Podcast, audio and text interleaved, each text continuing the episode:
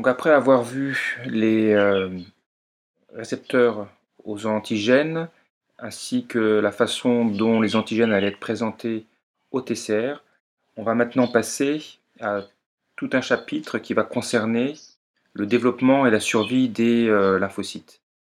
Donc on va voir euh, le développement et la survie des lymphocytes B, puis après le développement et la survie des lymphocytes T.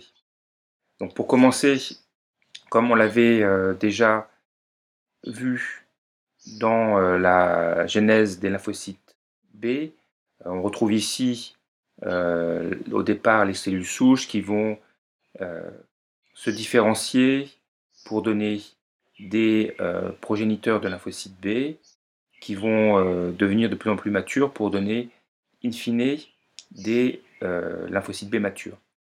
Donc comme on a vu précédemment qu'il allait avoir des euh, réarrangements qui allaient intervenir au niveau de l'ADN pour la formation des euh, immunoglobulines. On retrouve ici les différentes étapes de réarrangement qui vont être euh, successives, avec pour les chaînes, d'abord les chaînes lourdes, des réarrangements de la région DJ, puis VDJ.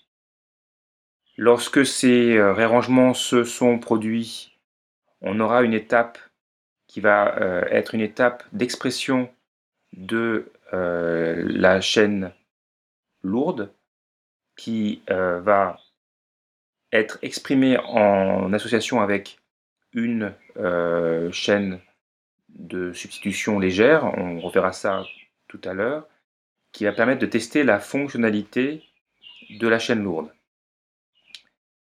Si cette chaîne lourde est fonctionnelle, à ce moment-là, on va avoir euh, les réarrangements de la chaîne légère qui, vont intervenir avec euh, des euh, réarrangements VJ, ce qui permettra ensuite à la cellule de tester la fonctionnalité de l'immunoglobuline qui est ainsi produite avec une chaîne lourde et une chaîne légère réarrangée.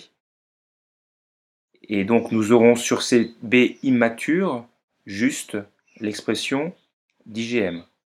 Donc si on, si on, revient un peu à ce qu'on avait vu sur euh, les, parties constantes, euh, ça veut dire ici qu'on a juste euh, au niveau de l'arrangement et de l'expression, juste la région VDJ qui est associée à la partie qui code pour la région constante M pour former des IgM. on n'a pas de dépistage alternatif à ce niveau-là on retrouvera euh, sur le lymphocyte B mature des IgM et des IgD à la surface de la cellule.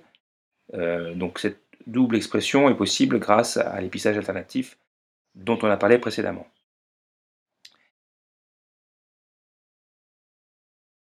Donc cette euh, maturation des lymphocytes B va se, situer dans différents compartiments, dans différentes parties du corps, avec comme on l'avait déjà dit précédemment, une synthèse qui va s'effectuer au niveau de la moelle osseuse, euh, où vous allez avoir donc les cellules souches qui vont être euh, présentes et qui vont, avec des interactions avec les cellules de la moelle, proliférer et éventuellement commencer leur différenciation.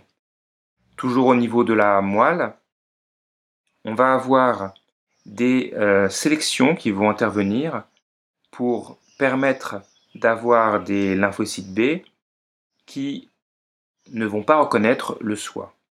Donc on va avoir une sélection négative qui va permettre d'éliminer les cellules qui reconnaissent trop fortement le soi. Les cellules qui passent cette sélection pourront passer dans la périphérie, donc dans la circulation.